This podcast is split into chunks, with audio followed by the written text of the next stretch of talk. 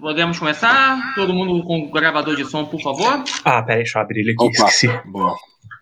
Eu vou ficar de olho pra ele não parar de gravar. Não, mas com o Craig, é, pelo menos a gente Ah, é. vai ter um backup. É, sim, é bom ficar de olho, Verdade. claro. É. Muda, Henrique. Foi mal, peraí, eu tô mudando o grava. Calma, calma.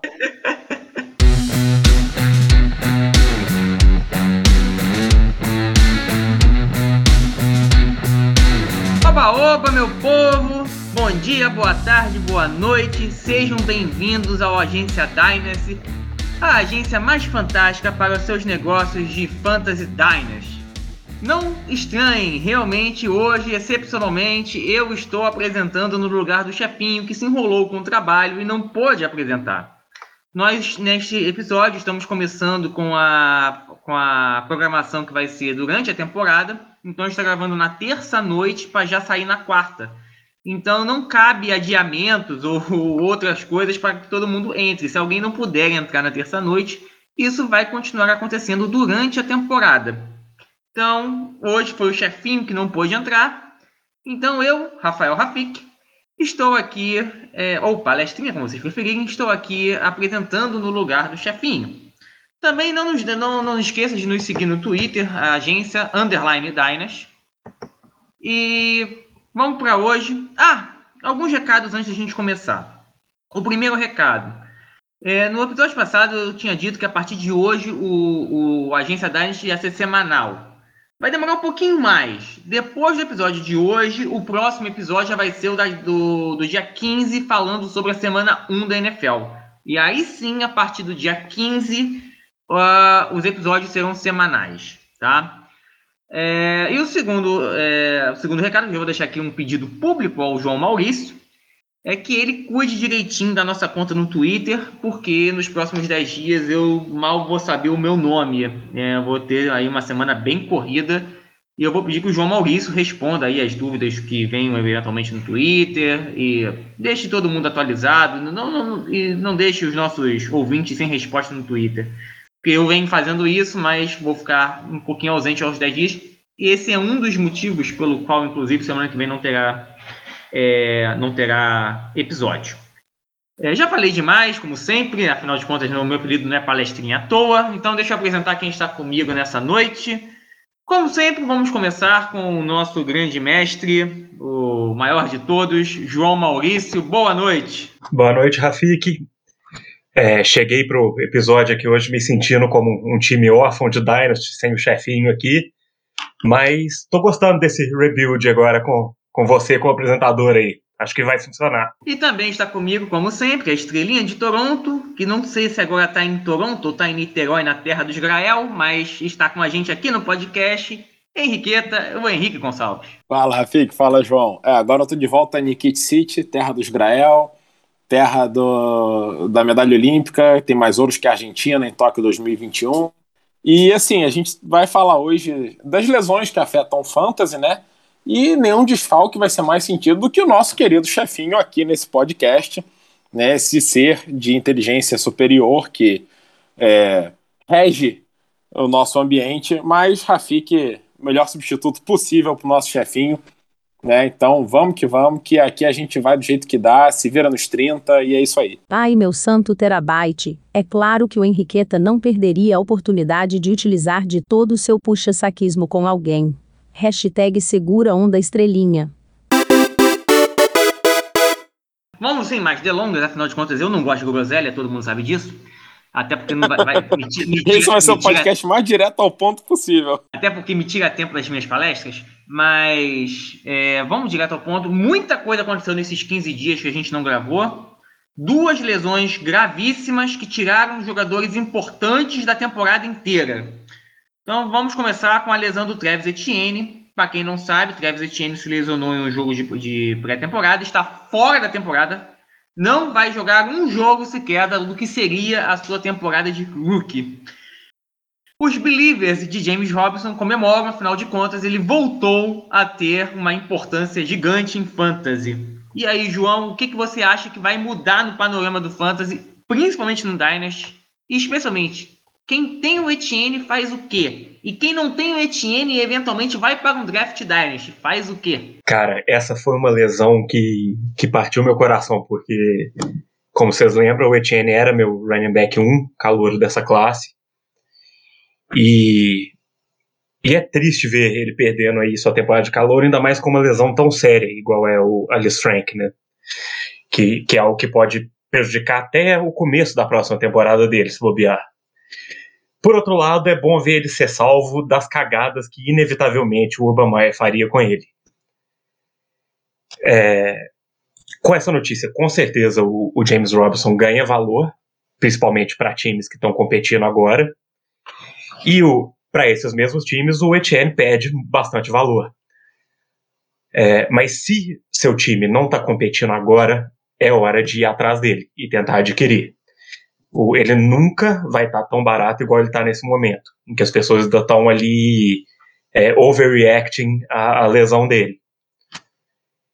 Mas é preocupante, é, é, é, triste ver o cara perder a temporada de calouro, e isso vai atrasar um pouco o desenvolvimento ali dele, mas, por exemplo, eu ainda tenho ele nos rankings de, de calouro à frente de todos os running backs que não sejam o Najee Harris e o, e o Javonte Williams. Ele ainda está à frente do Trey Sermon, muito à frente do Michael Carter. Então acho que é uma boa hora para tentar adquirir ele. É, eu concordo aí em gênero, número e grau com o João.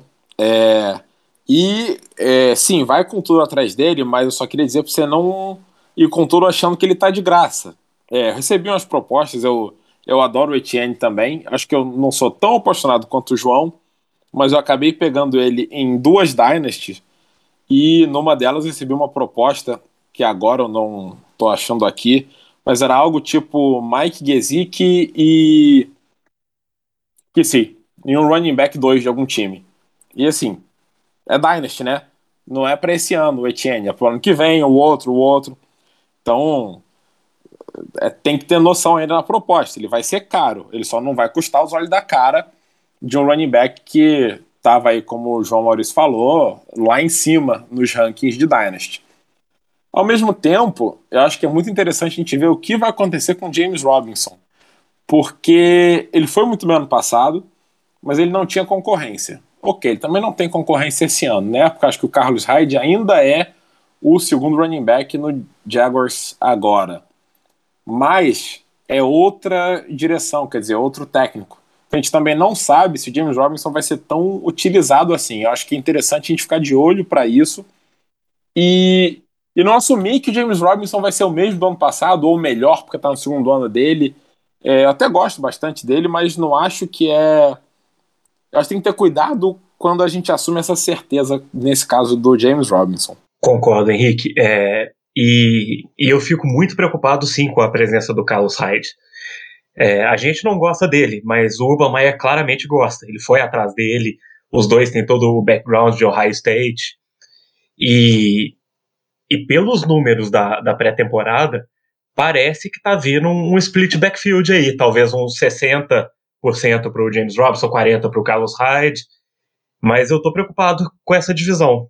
É, e do Urban Meyer a gente espera o pior sempre, né? É, eu, eu, só, eu, só, vou finalizar, vocês já falaram bastante, não queria falar muito, mas eu justamente eu ia finalizar falando isso. Gente, tudo bem, podem atrás do Etienne, realmente é um cara que tem um talento gigantesco, mas não se esqueçam que por enquanto o head coach do time dele é o Urban Meyer, ele tá, ele tá vinculado a esse time por mais quatro anos e a gente não sabe o que vai ser do Urban Meyer, a gente não sabe se ele vai ser demitido no escândalo esse ano, se ele vai continuar ano que vem, então tem seus riscos.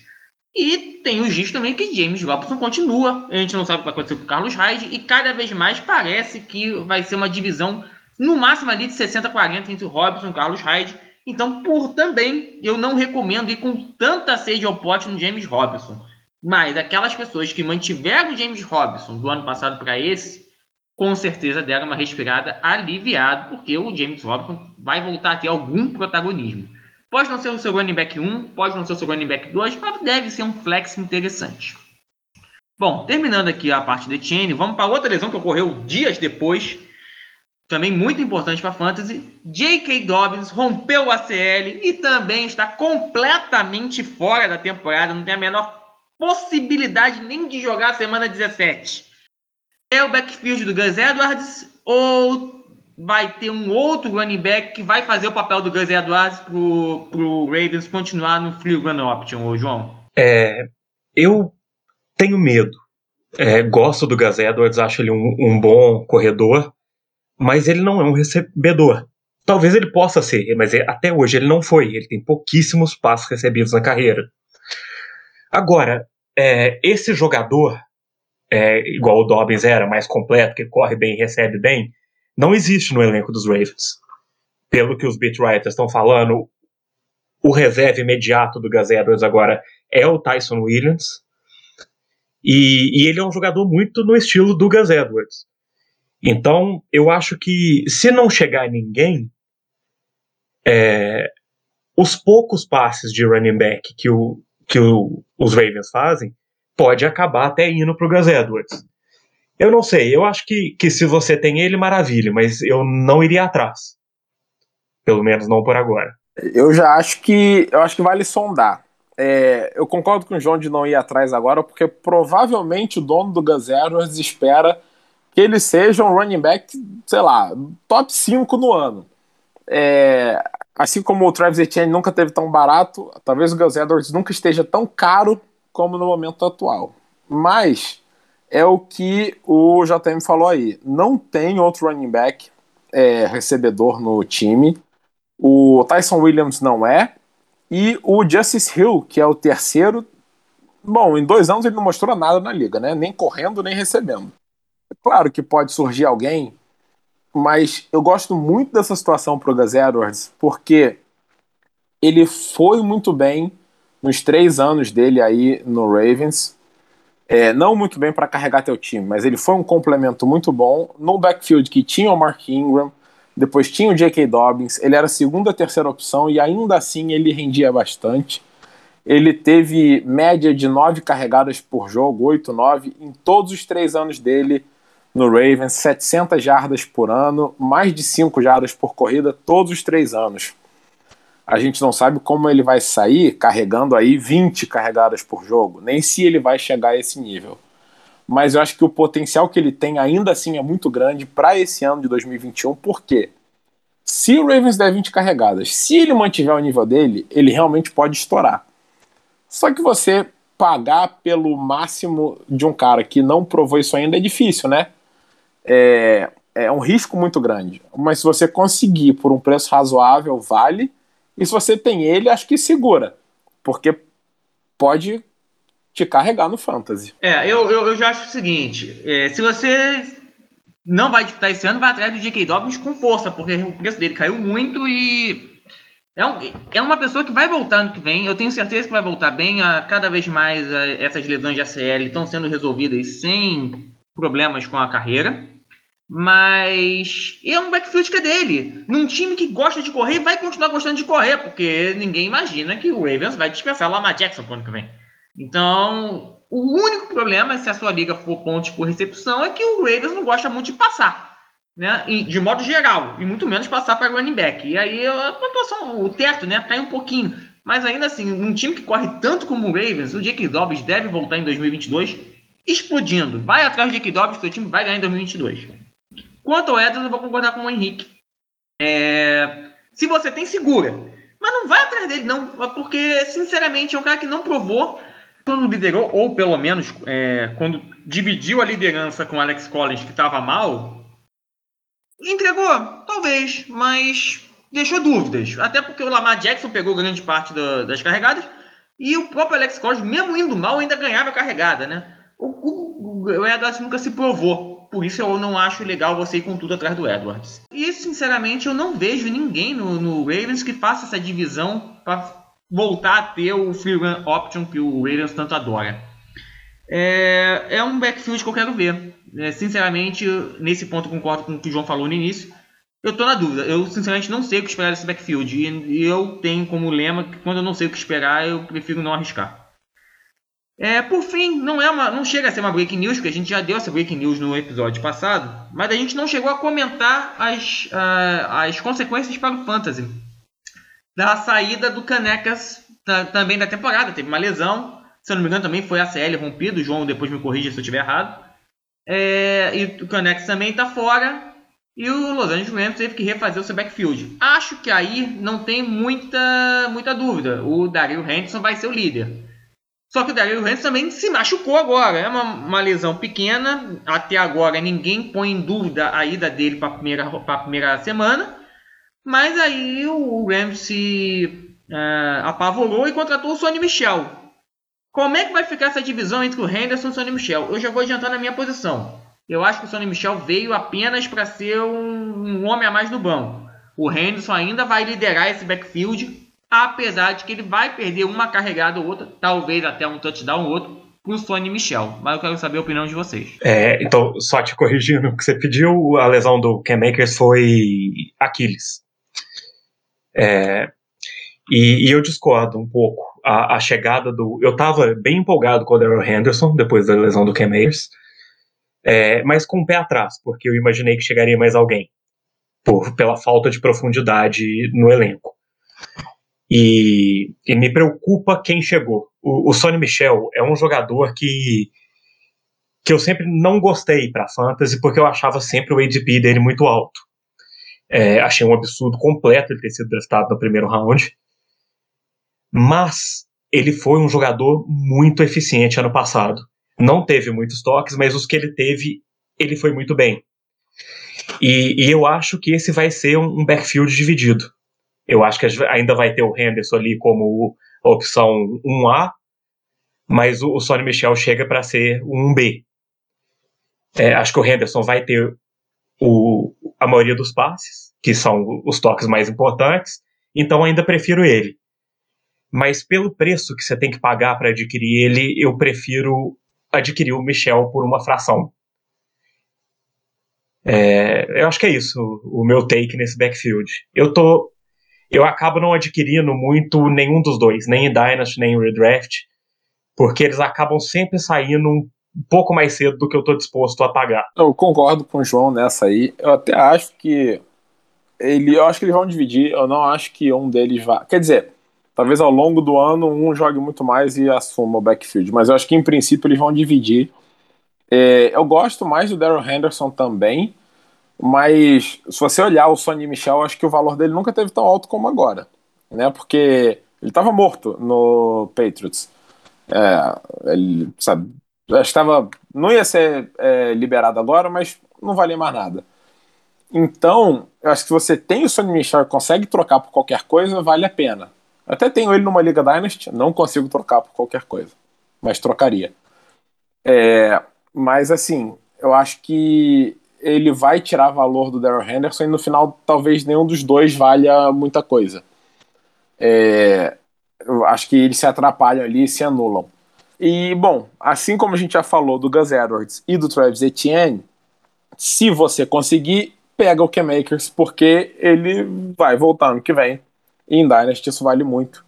Talvez o dono dele esteja desesperado para se livrar dele. Eu concordo muito, Henrique. O valor do K-Makers caiu vertiginosamente, muito mais do que o do Dobbins e do Etienne.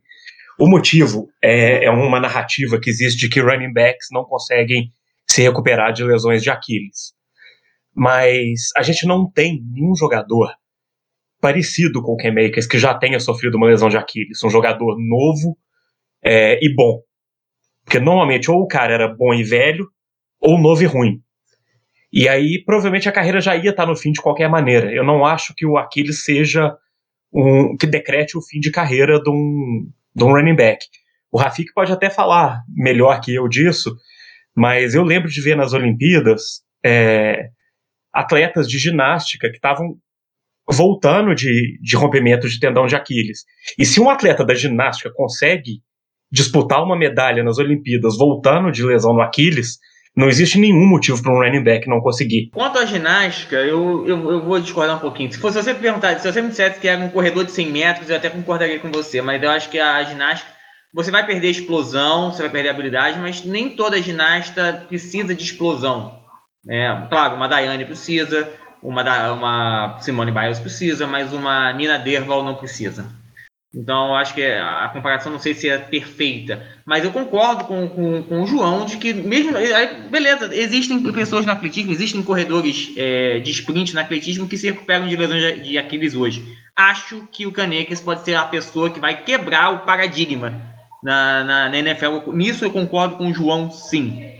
É, e eu, eu acho também que o Canex caiu, perdeu mais valor porque o Canex ainda não tinha se provado, né? Ele talvez se ele, assim como o, o, o, Montgomery, assim como o Taylor, ele teve uma sequência de bons jogos no final da temporada, mas a gente tem uma sequência de bons jogos no final da temporada, e se provar, vai uma diferença.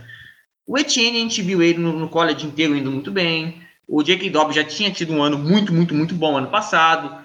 É, é, é, diferente, né? E outra coisa, quando o Canex vai voltar, agora ele vai voltar num time que tem Daryl Henderson, Sony Michel e Canecas. Não, é, não vai ser tão fácil como o J.K. Dobbs ou até para o próprio Travis Etienne ganhar o backfield. Talvez até por isso o valor dele tenha caído mais, porque as dúvidas são maiores. Concorda comigo, João? Não. é, eu acho que ele provou na NFL o mesmo tanto que o Dobbins e, e mais que o Etienne, que ainda não provou nada porque não teve nem chance. É, a carreira dele no college foi muito boa também.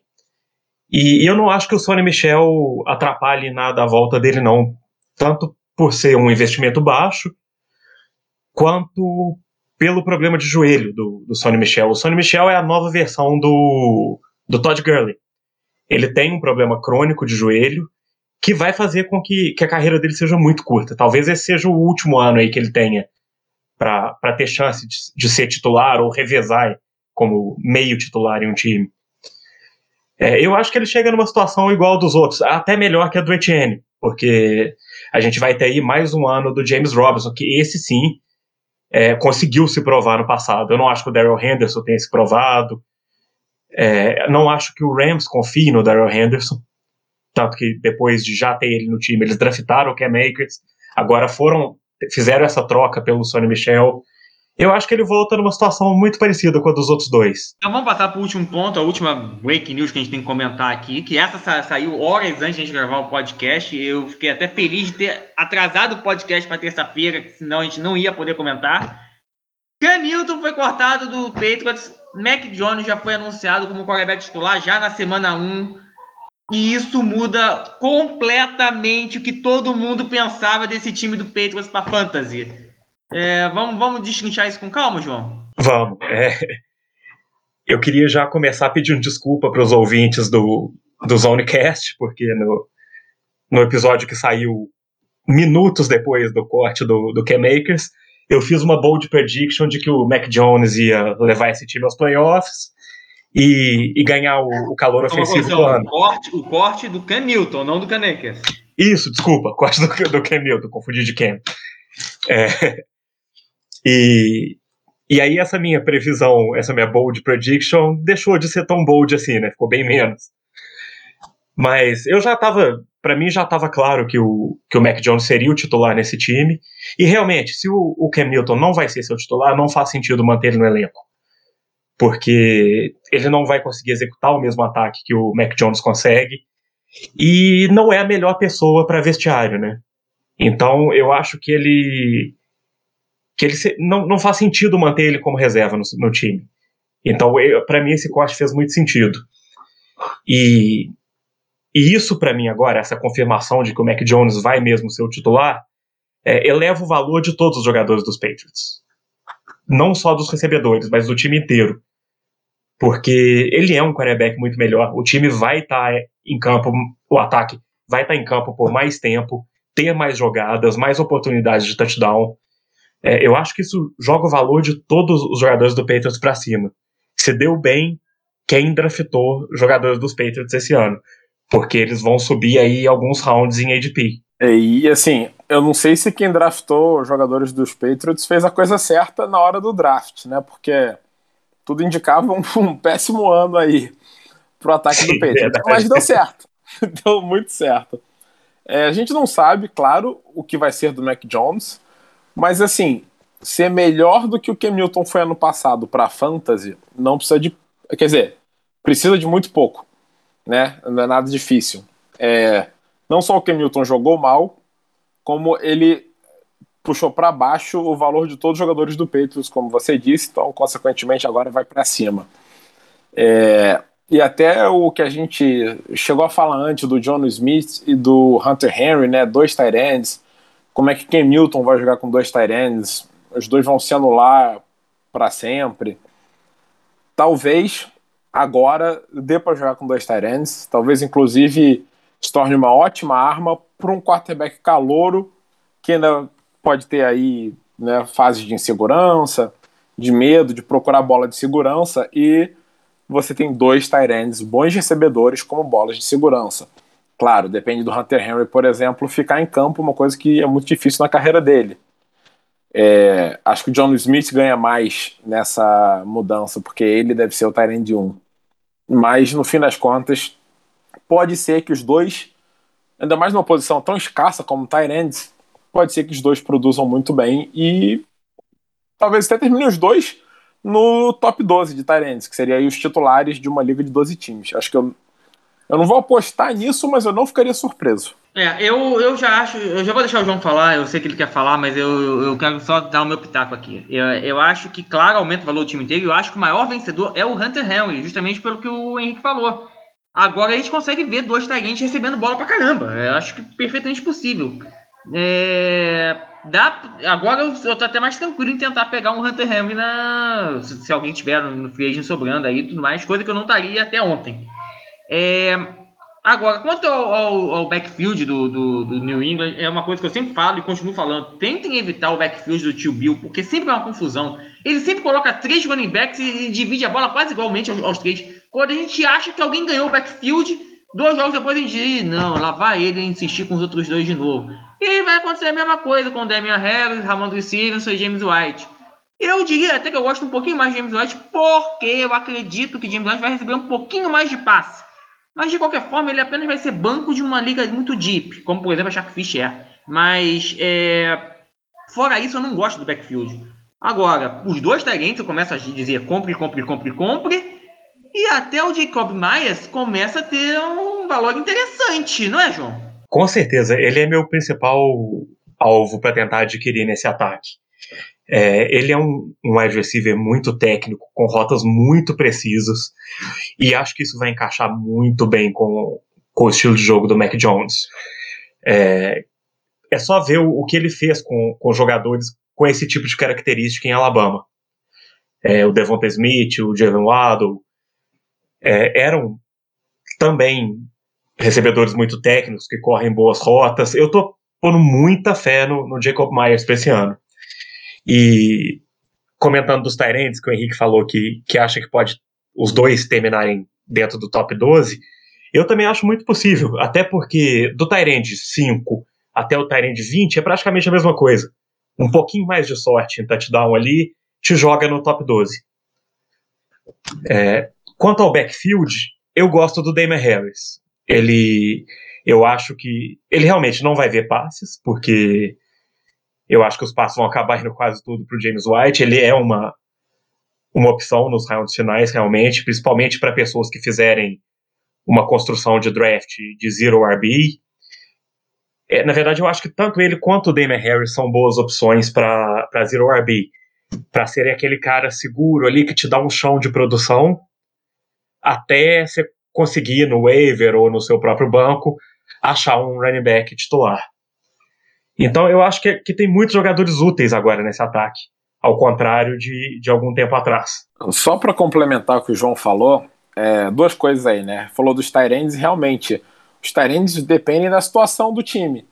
É, e do 5 ao 20, como ele disse. Então, uma boa situação como essa é o que pode fazer a diferença no fim. É, o, o, talento do John Smith sozinho não é o suficiente para levar ele, né? Mas está numa boa situação agora. E outra coisa que eu ia fazer é reforçar o Jacob Myers, porque ano passado, com o Newton, com tudo que a gente já falou aqui, do quanto esse time foi ruim para a fantasy e na vida real, o Jacob Myers foi o único jogador útil do Patriots ano passado. Ele jogou 14 jogos, só 9 como titular, e ele teve 729 jardas. É claro que isso não ganha o fantasy de ninguém, mas ele foi útil num ataque horroroso com menos alvos, porque não tinha os dois Tyrants que a gente falou aqui, o John Smith e o Hunter Henry, com o Kemilton passando a bola. Ou seja, com todos esses poréns, o Jacob Myers conseguiu ser útil. Imagina o que ele pode fazer agora com um ataque muito mais encaixado e com um quarterback que funciona aí pro estilo dele de jogo. Bom, acho que depois de meia hora nós finalmente conseguimos falar de todas as breaking news que aconteceram. Eu falei que eram muitas, né? E muitas que impactam o fantasy de forma muito, muito forte. Então acho que a gente pode finalmente ir para a nossa segunda parte do, do podcast. E é uma parte que eu pedi para que cada um de nós trouxéssemos para cá conclusões que nós tiramos dos jogos de pré-temporada. É, a gente sabe que em pré-temporada os times titulares quase não jogam, que é muito difícil arranjar alguma conclusão, mas sempre consegue se arranjar alguma. Eu, particularmente, eu tinha conseguido arranjar duas até anteontem. A segunda caiu por terra, acho que foi, não foi anteontem, não, foi na sexta-feira. A primeira, a primeira continua de pé, e é a que eu vou falar para vocês. Olho no novato Kenneth Gainwell, running back de Filadélfia. Ele apareceu muito bem, mostrou que tem talento, mostrou que tem potencial, e ele tá num backfield que, na minha humilde opinião, é de ninguém, porque Boston Scott, que é o número 2, é um ótimo running back reserva. Ponto. Ele não vai passar disso. O Maya Sanders, que é o titular do running back, até agora não se provou. Cada vez mais eu tenho dúvidas se ele realmente tem o talento para se provar. Se o Gainwell continuar jogando do jeito que está jogando, há reais chances dele terminar o ano. Se não dele terminar o ano, ele começar o ano que vem ganhando, dominando esse backfield, ou pelo menos ganhando a maior parte das carregadas desse backfield. Então, se você tem uma vaga no banco e não sabe o que fazer com a vaga, o Gainwell tá livre no seu free agents, e a sua Liga Dynasty, claro, dá uma investida nele. Se der errado, você não vai perder nada. Mas o, o potencial é muito interessante. A segunda coisa que eu ia falar, mas acabou caindo por terra, é de que eu ia falar que o Rams está investindo tudo no Henderson e era para comprar o Henderson. Mas aí veio o Sonny Michel e acabou com todas a, a, toda a minha bold prediction, digamos assim. Bom, quais são as suas conclusões? Vou inverter um pouquinho a ordem, vou mudar um pouquinho. Quais são as suas conclusões primeiro, Henrique, depois o João fecha para a gente fechar essa parte? A primeira, acho que a gente até já citou bastante aqui, que foi o Jacob Myers, né? É, ele cresce muito com essa mudança no Patriots. Mas tem duas outras que eu queria falar. É, uma delas é o Jamal Williams. E eu não gosto muito do Jamal Williams, mas eu acho que as pessoas estão descartando ele demais por ele estar no Detroit Lions, que é admitidamente, obviamente, um time bem ruim. Só que o Anthony Lynn costuma dividir as carregadas e como um time bem ruim, não tem por que colocar tudo nas costas do Dandre Swift e forçar ele num ano em que não vai a lugar nenhum. Então eu acho que o Jamal Williams pode receber carregadas no nível para ser relevante. Ele não era um pass catcher no Packers, mas as bolas que ele recebia, ele ia bem. Então, assim, o quanto disso era estilo de jogo e o quanto disso é dele, a gente não sabe ainda. Mas o Jared Goff é um cara que pode passar muita bola pro running back, no caso para ele, quando ele estiver em campo. É, somado a tudo isso, o Daniel Swift está com aquelas pequenas lesõezinhas ali que às vezes não são nada e às vezes atrapalham o cara durante algumas semanas ou até a temporada inteira. Então, com o Swift sem estar 100%, e com essa característica do Anthony Lynn de dividir carregadas, Jared Goff como quarterback, também não tem grandes alvos de wide receiver, então pode ter é, bolas de segurança aí jogadas para os running backs até mais. Acho que o Jamal Williams é um cara que ninguém está indo atrás dele, até porque ele não é espetacular, nem nunca vai ser, mas eu acho que ele pode acabar rendendo muito pela situação dele. Um detalhe, gente. É, Jamal Williams, apesar de não, não receber muito espaço no, no Packers, porque o Aaron Jones recebia, teve em 2019 umas três ou quatro semanas que o Packers ficou sem wide, sem wide receiver nenhum, porque todo mundo se machucou. Né? Já não eram muitos, né? E os poucos que tinham se machucaram juntos. E o Aaron Jones acabou virando um running back barra wide receiver número um do time, o que naturalmente puxou com que o Jamal Williams também ficasse mais em campo e ganhasse algumas bolas. E nesses quatro jogos, ele pegou quatro, cinco recepções e mostrou ser um bom pegador de tipos de, de passes. Olho nele, eu concordo com o Henrique. É, eu concordo com vocês também. Eu acho ele um, jogador muito completo e, e que dá essa segurança. Ele, ele é competente como corredor, como recebedor, como na proteção de passe. É aquele reserva que todo time quer ter. Boa, boa. É isso aí. E assim, é importante a gente ter reserva, né? Porque o seu time de fantasy muito raramente vai do início ao fim sem sofrer com lesões. Então, às vezes, aquele reserva que te dá 5 a 10 pontos numa semana pode fazer a diferença. É, a segunda coisa que eu ia falar é o Rondale Moore no Arizona Cardinals. E muito possivelmente num, numa Liga Dynasty ele já foi pego. Mas, bom, isso vale até para ligas redraft, ou se por acaso sua Liga Dynasty for mais rasa, ou se você conseguir uma troca por ele, porque o dono dele não percebeu o que tem nas mãos ainda. É, bom, Arizona tem o AJ Green que parece velho, tem o Andy Isabella que além de não ser tão bom contra o Rondale Moore, está sofrendo com umas lesões. Então sobra Hopkins, Christian Kirk e o Rondale Moore. Já são só três e o Arizona tem bola suficiente para passar para os três. Ele perdeu as pessoas que ele teoricamente teria na frente aí para escalar, né? E é por isso que muitos wide receivers calouros não vão tão bem, porque eles precisam passar aqueles caras que são medíocres, mas que por é, meritocracia, enfim, hereditariedade, começam um ano na frente no, na lista. E acho que o Rondell Moore não vai ter isso. Ele pode começar já é, como um dos primeiros. E eu, pelo menos, não sou tão fã assim do Christian Kirk, então acho que ele pode rapidamente ser o número 2 em Arizona. E isso vale muito no Fantasy. Os meus takes dessa pré-temporada. O primeiro, eu acho que ninguém aguenta mais me ouvir falar disso, então eu vou tentar ser bem breve. Mas o New Orleans Saints ano passado achou uma pepita de ouro como jogador não draftado, o wide receiver Marcus Callaway. Ele não deveria ter saído do draft da NFL sem ter sido escolhido.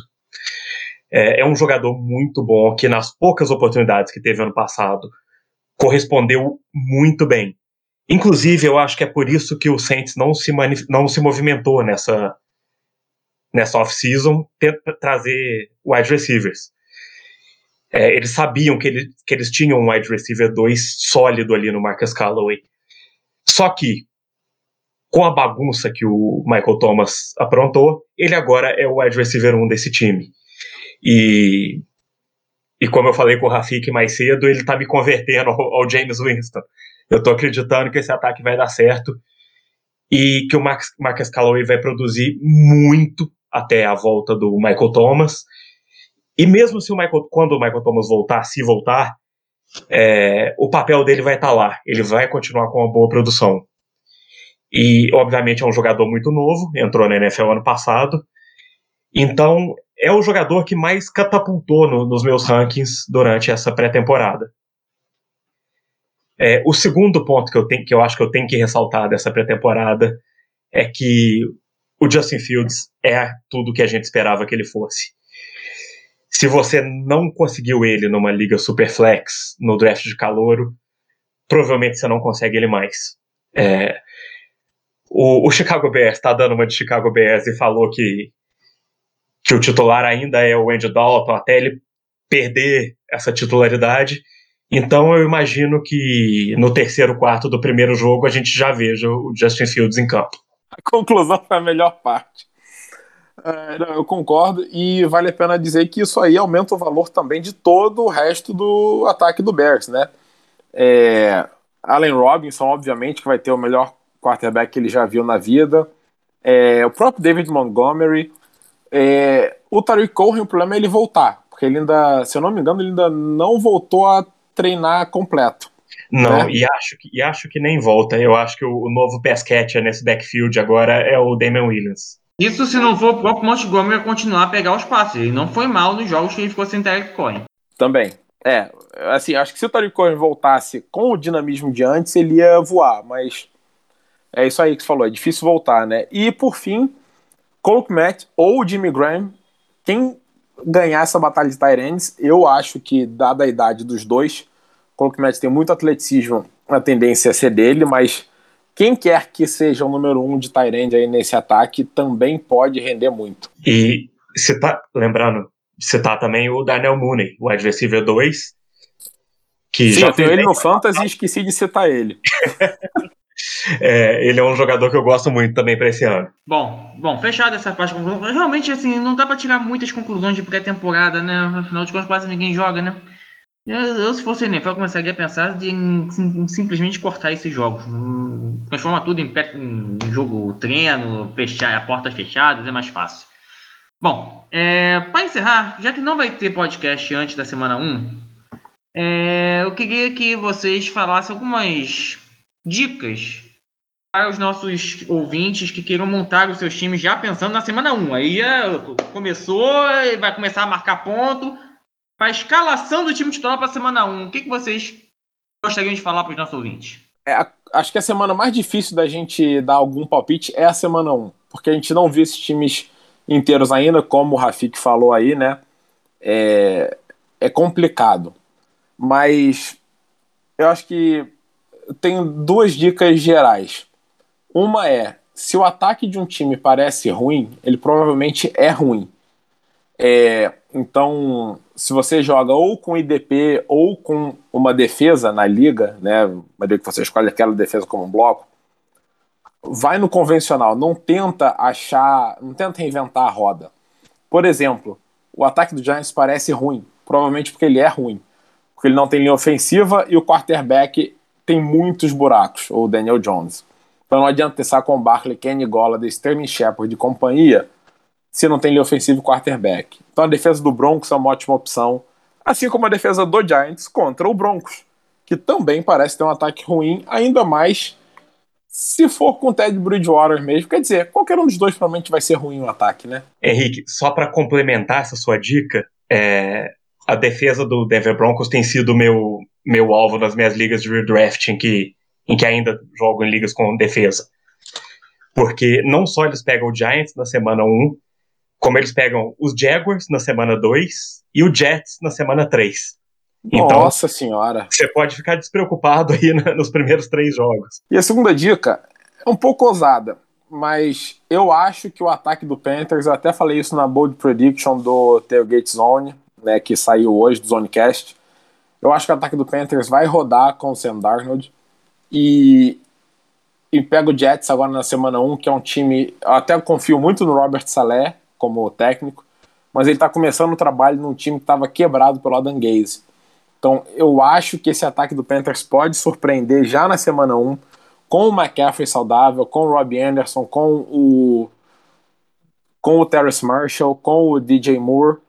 É, eu acho que, bom, se você tem algum deles no time, nenhum deles, tirando o McCaffrey. Se tem McCaffrey, obviamente você escala em qualquer semana contra qualquer ataque. Mas o resto não. Então, se for um caso de que você tem uma vaga ali em dúvida, eu acho que eu apostaria nos jogadores do Panthers nessa semana 1. Mas, relembrando, é muito difícil ter qualquer aposta numa semana em que você não viu os times jogando completos ainda. E posso complementar aí sua, sua dica, Henrique, de novo? é, eu acho que isso é uma bold prediction. Para mim, Terrence Marshall li vai liderar esse time em touchdowns essa temporada. Não acho que ele vai ser o wide receiver 1 do time, mas vai ser o jogador, o wide receiver com mais recepções para touchdown na temporada. Então, talvez seja uma boa opção para escalar já na semana 1. Onde eu assino, concordo plenamente com o João. Eu queria falar sobre a semana 1 é, de quarterbacks. Então, essa vai para a galera que está em, em Liga Superflex.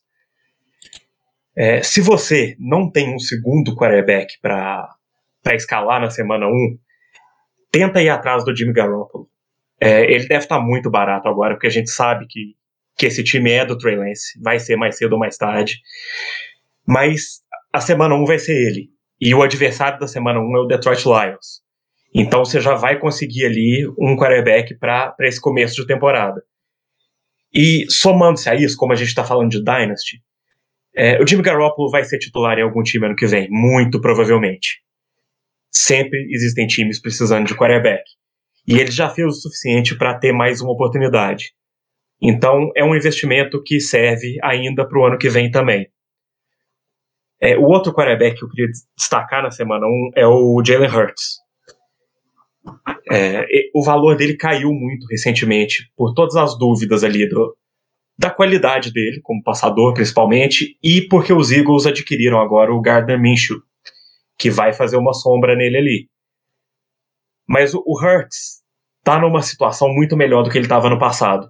Parece que os wide receivers dos Eagles esse ano estão se encaixando. E na semana 1 ele enfrenta o Atlanta Falcons, que tem uma das piores defesas da liga. Então, Scully Hurts sem medo. Claro, depois, se ele tiver um começo forte ali e você achar que, que isso não vai se manter, tenta vender ele alto. Mas é claro que, é claro que os wide receivers do, do, do Eagles estão se encaixando. O quarterback não é o Carson Wentz. É, qualquer um se encaixa, é mais fácil. Óbvio, e o Jalen Hurts não é essa, esse, esse horror todo que todo mundo acha. Eu, eu vi no, em Oklahoma, posso falar. Não é nenhum tutti-frutti. Mas é ok, com uma super flex, com quarterback 2, tá, ainda mais que ele corre pra caramba, é, tá ótimo, tá excelente. O, o Hurts, se ele for um passador mediano, é, ele passa a ter pro Fantasy o mesmo valor que o Lamar Jackson. Ele é um Lamar Jackson maior, se ele for um passador mediano, pelo menos mediano. Aí, se ele for um passador mediano, ele é melhor que o Lamar Jackson, né? É, e outra coisa, é, eu acho que em relação ao Jimmy Garoppolo, pode ser que ele ache esse time ainda esse ano. O, o próprio Matheus na, na, no Zonecast de domingo deu, deu, deu a letra. Numa dessa, um, um Minnesota Vikings da vida, se vê que está disputando playoff, vai atrás dele já no meio do ano. Não eu acho impossível, não. E só para reforçar isso do Garópolo, ele na semana 2 pega o Eagles, que tem outra defesa que, pelo menos ano passado, foi bem ruim e eu não vejo tanta melhor assim. Então, assim como o João comentou, né, na minha dica, o Garoppolo é um cara que por duas semanas ele tem ótimos matchups. Depois já complica um pouco, tem Packers, tem Seahawks, mas assim, ele te salva por duas semanas e te deixa respirar. É, e convenhamos, a, sec a secundária do Seahawks não põe medo em ninguém também, né? Verdade, esqueci desse detalhe ainda. É, então é um, dois e quatro, as semanas que você respira com o Jimmy Garoppolo. Só tem que ver se até a semana 4 o Trey já não ganhou a vaga, né? Mas, mas bom, isso é outra história. É, gente, por hoje eu acho que já deu, já deu quase 50 minutos de papo. Vamos para o nosso compra e vende. Eu escolhi dois jogadores para compra e vende que dividem opiniões. E eu acho que hoje eu vou ficar sozinho, vou, vou, vou perder as duas por dois por uma. Vamos lá. O primeiro é Joey Mixon. Eu acho que, que compra. Ele é o décimo running back no meu ranking de Dynasty. E, e tem tudo para ter uma boa temporada, menos a linha ofensiva. Compra se você quiser ganhar agora. Vende se você estiver montando para o futuro. Porque eu acho que ele tem no máximo dois anos e acabou. Para mim é vende porque ele, além de eu achar que ele não vai lugar nenhum, ele não tem linha ofensiva, continua não tendo linha ofensiva. O Joe, coitado do Joe Burrow vai tomar mais pancada ainda. E já tá com 25 anos. Eu, não vai ter tempo de se recuperar. E se não for esse ano, esquece. Um abraço, já vai estar tá com 26 ano que vem. Para mim é vende. É, próximo, então, é Clyde Edward é. Outro jogador também que muita gente está muito ripado, outra gente está que não, é, ele está tá muito menos ripado que deveria ser. Vamos lá. Cara, eu até acho que ele pode ter um ano excelente. Eu acho que ele é o running back com a maior amplitude de cenários possíveis. Ele pode ser muito bom e tá ali no top 3 de running back e ele pode ser suplantado pelo, pelos reservas. Então eu não compro. Eu vendo se tiver. Na verdade, eu, eu seguraria, mas se ficar entre compra e vende, eu vendo. Eu vou com o João nessa. Eu até gosto bastante do Clyde Edwards Hilaire. Eu não acho que ele vai ser suplantado, mas a gente comentou isso já num episódio aqui do Agência Dynasty. Ele joga no time do Patrick Mahomes e o Patrick Mahomes não precisa de running back. Ele não precisa dar a bola para o running back, ele não precisa passar a bola para o running back, ele não precisa de running back do lado dele. É claro que vai ter algum uso, mas assim, o teto dele é muito limitado enquanto ele estiver jogando com Patrick Mahomes. É, até gosto muito dele, acho que ele vai ser útil no fantasy, mas não dá para comprar. Então, se alguém for apaixonado por ele, vende. Se não, segura. Eu falei que ia ficar sozinho. Eu compro. Eu acho que ano passado ele teve muito azar. Simplesmente as bolas de touchdown não foram para ele. E normalmente a, a, a, história diz que no ano seguinte isso volta ao normal e ele ganha todos os touchdowns que no ano anterior. Aí vai ficar extremamente ripado e no final do ano tu vende com um preço muito maior do que ele vem, do que ele vale. Olha, se for esse o caso, assim, com certeza, porque ele vai, vai ser a. vai regredir ao inverso, né? Não é regredir, mas vai extrapolar para depois chegar à média. É, mas no time do Chiefs eu tenho medo, porque mesmo perto do touchdown você tem o Mahomes correndo, você tem o Kelsey, você tem o Tyreek Hill, você tem o quem quer que surja para a vaga do Sammy Watkins, se vai ser Michael Hardman ou quem vai ser, eu não sei, mas você tem muitos alvos. Acho que esse time do Chiefs é para running back é complicado, mesmo sem um Le'Veon Bell lá para roubar a carregada do Edward Hiller. É, e no, no backfield com ele tem um, um daqueles jogadores que, que eu sou famoso por gostar eternamente. Tipo um Jeff Jennings, um Rico Guerra, esses caras que nunca viraram nada. O, o Jarek McKinnon tá lá, então eu não consigo ter plena confiança no Clyde Edwards Hiller. Por hoje é só, gente. Muito obrigado. Valeu, galera. Muito bom aí fazer o podcast com vocês dois. Rafik, você substituiu o chefinho com maestria. É, claro que a gente sabe, ninguém chega no nível né, do nosso eterno chefinho, mas você foi excelente. E acho que espero que o podcast tenha ficado muito bom. Eu gostei, pelo menos. Acho que a gente conseguiu trazer bastante informação relevante. E espero que a gente ganhe a primeira semana para você que está nos ouvindo. E aí você vai contar para todo mundo que você só ganhou a primeira semana por causa do Agência Dynasty. Obrigado. É, eu estou muito feliz de, de estar aqui de volta com vocês. Eu perdi uma semana e, e fez muita falta, porque esse nosso bate-papo aqui é um dos pontos altos da minha semana. Inclusive, queria agradecer o, o Lokiba que me, que me substituiu muito bem e não vejo a hora de poder fazer um, um podcast aqui junto com ele. Gente, muito obrigado. Ah, agradeço aí os elogios. Substituir o chefinho não é fácil. Para variar, eu perdi no tempo. O chefinho vai me dar uma bronca porque o podcast vai ficar com quase uma hora. Mas lembrando que quando a gente voltar agora no dia. Deixa eu abrir o calendário no dia 15, a temporada já vai ter começado. A gente já vai falar sobre o que aconteceu na semana 1 e esse podcast passará a ser semanal. Então, fiquem ligados quando a gente voltar. Tudo vai ter começado de novo. Vambora que eu estou muito ansioso por essa temporada, gente. Muito obrigado por hoje e até a próxima. Um abraço.